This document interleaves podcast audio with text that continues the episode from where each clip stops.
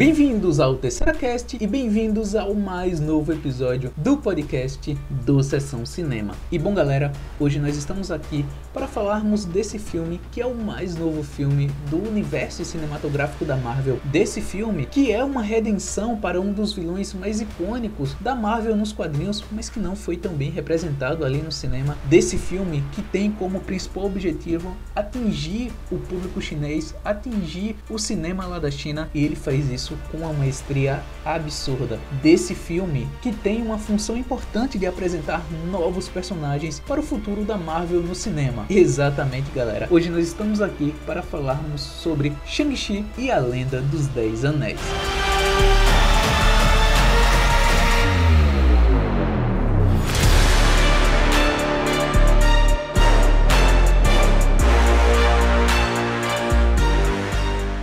Bom pessoal, e antes de começarmos efetivamente falar sobre o filme, eu queria dar um recado importante com relação aos dois últimos podcasts que a gente publicou. O podcast sobre Free Guy e o podcast sobre a sétima temporada de The Flash estava com um probleminho, estava não, não é? Está com um problema no áudio com relação a um lado estar mais ativo do que o outro. Você consegue escutar melhor o lado esquerdo do que o lado direito. O podcast sobre Free Guy, eu mesmo vi esse problema, eu mesmo analisei essa situação. O de The Flash, eu recebi uma notícia esse fim de semana sobre isso, esse fim de semana que passou. Então, é um problema que já foi corrigido, não é? Vocês estão escutando esse podcast aqui normalmente. A questão é que o Sessão Cinema publica conteúdo lá no Instagram, no Rockmart Sparkle, no Pinterest, no YouTube, no Spotify, no Google Podcast, enfim, em várias plataformas e sou eu sozinho. Eu falo a gente, mas na verdade eu faço tudo. Então, principalmente nessas plataformas que a gente está começando agora, tem alguns equívocos, tem alguns problemas que a gente está corrigindo e especificamente essa questão aí não vai mais acontecer.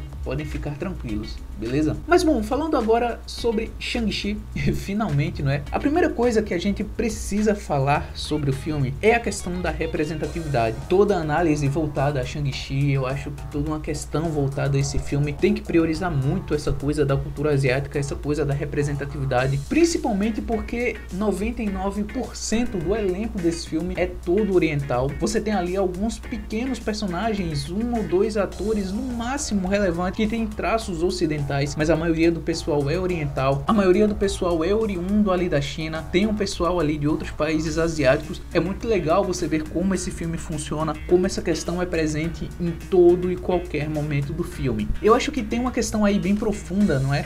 Sobre como é que você se vê em tela, sobre essa questão da representatividade, sobre o filme ser para você, que já não cabe a mim comentar. Eu acho que essa função é pro pessoal que foi de certa forma homenageado nesse filme, é para esse pessoal que vai assistir e que entende a mensagem mais a fundo. É um toque especial que só quem é oriental vai saber explicar. Mas como telespectador, foi muito legal ver como eles tentaram respeitar o máximo possível essa cultura. Foi legal você ver que houve um esforço ali, houve um estudo, houve uma preparação para você realmente ter aquelas pessoas em tela, para você conseguir fazer as pessoas se enxergarem, para você ter uma conexão maior, uma química maior com esse público que você quer atingir. Tem umas partes aí do filme que são voltadas mais para uma cultura clássica da China, para uma coisa que é muito da raiz daquele povo e que eu espero que realmente tenha funcionado e que eu espero que esse pessoal tenha curtido, porque o que aparenta vendo como telespectador do filme é que aquilo foi colocado no filme justamente para isso. Eu não acho que esse filme especificamente, sem essa parte mais clássica, sem essa parte mais raiz da cultura oriental, perderia tanto na narrativa da história. A questão é que essa parte mais clássica da cultura chinesa ali aparenta ter sido colocado justamente com esse propósito. O filme talvez funcionasse bem sem essa parte do filme que começa ali no final do segundo ato, ali já pelo terceiro. O filme talvez conseguisse engatar, resolver esses problemas problemas apresentados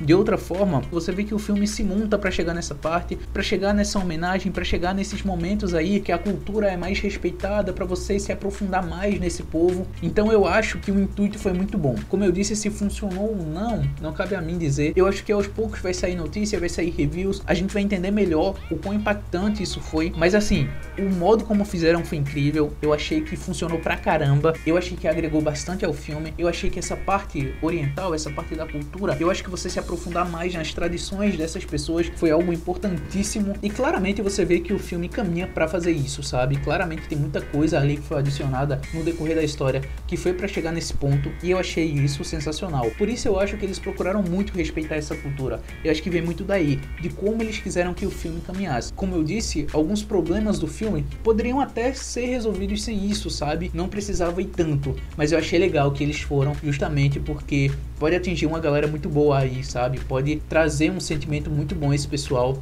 então eu acho que foi o primeiro ponto positivo da Marvel nesse filme e acho que era importantíssimo citar isso no começo dessa análise. Mas como eu já falei muita coisa do filme, se liga a esse final de segundo ato, começo de terceiro ato, que é onde você se aprofunda mais nessa cultura chinesa. Só que independente disso, independente desse plot, o filme ele é todo redondinho, é muito amarrado, seja como uma narrativa normal, seja como a evolução dos personagens, como o pessoal dentro do filme é tratado, os diálogos, o alívio cômico, o humor ali, que é outra coisa que a gente vai citar Todas essas questãozinhas são muito bem amarradas. O filme é redondinho, eu acho que ele apresenta bem a proposta ali no começo. Ele tem uma narrativa, um prólogo ali inicial que apresenta algumas coisas que é importante durante o filme e você vai capturando esses elementos ao redor da história. Você chega no filme, todos esses elementos são aproveitados, o filme se fecha bonitinho e eu acho que a história funciona, cara. Eu acho que é um filme muito mais localizado. Eu acho que em comparações e em devidas proporções tem ali um pouco da Viúva Negra, não é em questão de tamanho do filme, porque ele é muito fechado, sabe? Independente ali do universo Marvel regular e ele funciona sozinho, ele não depende de outras histórias, ele não é super conectado com outro filme, ele tem suas próprias características, ele é bem fechadinho. Eu acho isso legal, cara. Eu acho que realmente não precisava agora. Eu acho que tem vários filmes e potenciais para você expandir mais ainda esse universo. Eu acho que precisa realmente desses filmes, dessas séries aí mais localizadas para você expandir esses personagens. A Viúva Negra, por exemplo, foi importante para trazer a Helena Belova. A gente vai ter aí o Falcão que agora é o Capitão América, não é? É outro personagem que de certa forma foi apresentado. A Kate Bishop na série do Gavião Arqueiro vai ser outra personagem também que vai ser fundamental aí nesses próximos passos da Marvel. Então eu acho que o Shang-Chi vai nesse caminho, sabe? Eu acho que trouxe alguns personagens que vão ser importantíssimos para a história do universo Marvel daqui para frente e fazer essa história fechada, fazer eles sozinhos ali, mesmo citando eventos que ocorreram ali no universo Marvel, eu acho que ele funciona de forma muito particular. E isso foi outro ponto positivo, né, para você não expandir tanto, você não exagerar logo de cara quando você vai vir aí filmes que vão ser para isso. O Homem-Aranha, o Doutor Estranho, o Multiverso da Loucura, o Quantum Mania ali do Homem-Formiga esses filmes sim precisam realmente ser grandiosos, mas aí você fica um pouco mais na caixinha com o Shang-Chi. E eu acho que é isso, cara. Eu acho que ele prometeu e ele cumpriu o que precisava. Além disso, o filme tem um ritmo ali bem interessante. O filme tem por volta ali 2 horas e 15, quase ali, pouco mais ali de 2 horas. E é um filme que funciona em três atos muito bem definidos. A apresentação ali dos personagens, a evolução ali no começo do filme, algumas cenas de ações muito boas ali no início do longa. No segundo ato você tem ali uma evolução da história para um lado mais fechadinho com a dinâmica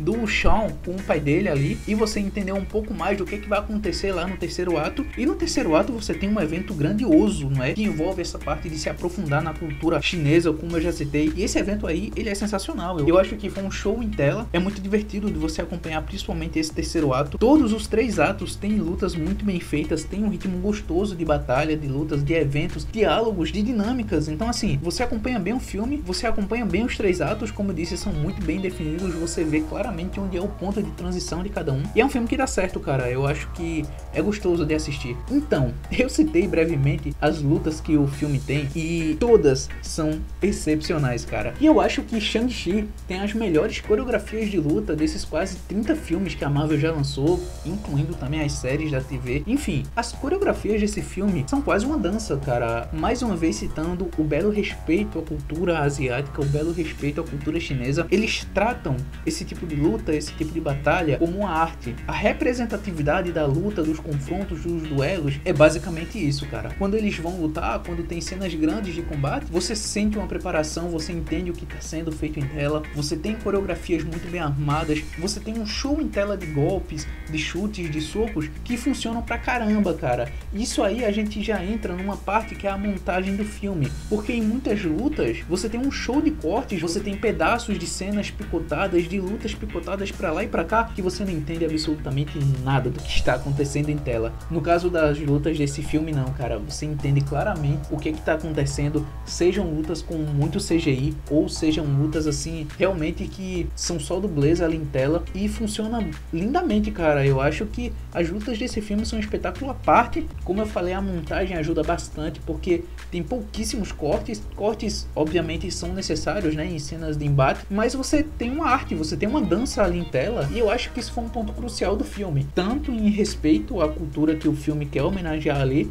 como pro telespectador que quer assistir uma luta bem feita. E Shang-Chi faz isso de forma sublime, cara. Bem melhor, inclusive, do que são as lutas de Viúva Negra que a gente já elogiou aqui no podcast sobre Viúva Negra. Mas aqui é outro nível, cara. Shang-Chi tem um peso bem maior porque é um negócio mais clássico, é um negócio mais limpo em tela. E isso, assim, é fenomenal. E a montagem do filme não é só positiva com relação às lutas, cara. É muito fácil você entender o que é que tá acontecendo em tela. Até em cenas mais rápidas, até em cenas com muita coisa ao mesmo tempo tempo, você consegue compreender qual é o plano, qual é a estratégia, o que é está acontecendo, quais são as lutas, quais são as trocas que estão tendo. Tem uma cena, inclusive, no trailer, que é a cena do ônibus, que é uma ação ferventa, muita coisa acontecendo ao mesmo tempo, e você já compra aquela ação ali, cara, você já compra aquela montagem. E ali foi um belo exemplo do que aconteceu durante o filme inteiro. Tem uma cena gigantesca no final do filme, lá no terceiro ato, em que acontece realmente bastante coisa, em que você tem várias dinâmicas ao mesmo tempo, várias lutas, e você consegue comprar o que, é está acontecendo ali, sabe? A montagem ajuda bastante, é bem filmado aquelas cenas, então entrega, cara. É outro ponto, cara, que eu achei sensacional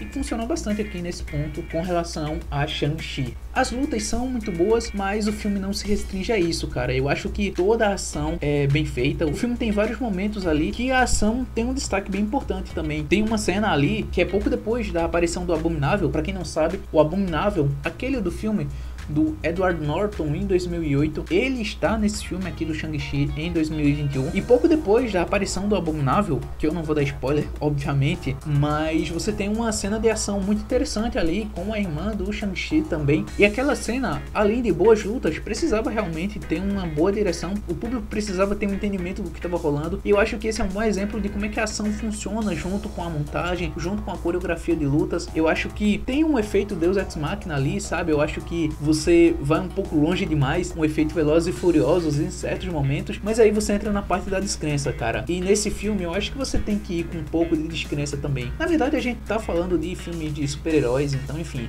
a descrença eu acho que já é um parâmetro clássico.